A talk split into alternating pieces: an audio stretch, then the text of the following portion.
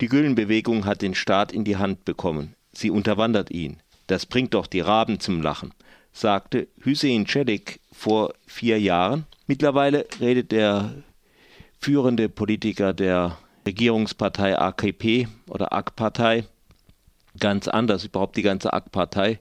Die Gülenbewegung äh, hat nun angeblich diesen Putschversuch gegen Erdogan inszeniert, so Erdogan selbst, und in der Folge wurden bisher 68.000 Staatsbedienstete entlassen, darunter etwa ein Fünftel der Richterschaft der Türkei, außerdem vor allen Dingen sehr viele Lehrerinnen und Lehrer. Jetzt geht der Druck auch auf Firmen mit Staatsbeteiligung wie die Turkish Airlines, hat Leute rausgeschmissen, die Türk Telekom, immer wegen dem Vorwurf äh, Beziehung zur Gülenbewegung. Außerdem wurden Tausende von Vereinen und anderen Institutionen geschlossen, auch mehrere Krankenhäuser, 15 Universitäten und so weiter. Gestern gab es einen neuen Höhepunkt der Anti-Gülen-Maßnahmen unter dem Recht des Ausnahmezustandes, also mit äh, eingeschränktem Rechtsweg. Es wurden drei Nachrichtenagenturen dicht gemacht, außerdem 16 TV-Kanäle 23 Radiokanäle, 45 tägliche Zeitungen, 15 Zeitschriften, 29 Verlage und äh, Verteiler.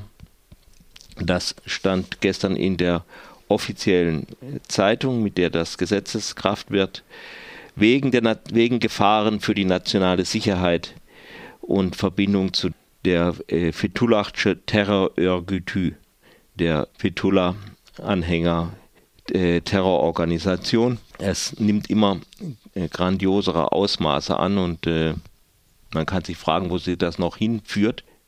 Also die offiziellen Zahlen über die äh, Putschisten, die an dem Putsch in der Armee teilgenommen haben, belaufen sich auf eineinhalb Prozent der gesamten türkischen Armee. Jetzt hat aber in einer Anklage gegen Fethullah Gülen und äh, seine Anhänger die Staatsanwaltschaft herausgefunden, dass zwischen 60 und 80 Prozent der türkischen Armee von der Fethullah Gülen Bewegung unterwandert seien.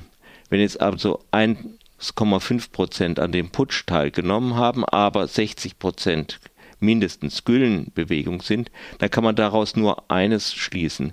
Die Gülen-Bewegung hat nicht geputscht sofern diese 60 bis 80 Prozent stimmen. Doch wenn das eine falsch ist, was ist dann vom anderen zu halten? Dass die Gülenbewegung äh, harmlos sei, will ich jetzt hier gar nicht behaupten. Sie hat tatsächlich den Staat großenteils unterwandert und sie hat tatsächlich eine Medienmacht und eine Wirtschaftsmacht aufgebaut. Die hat sie aber vor allen Dingen gegen normalerweise gegen andere Gülenfeinde eingesetzt, gegen Kemalisten, gegen Linke.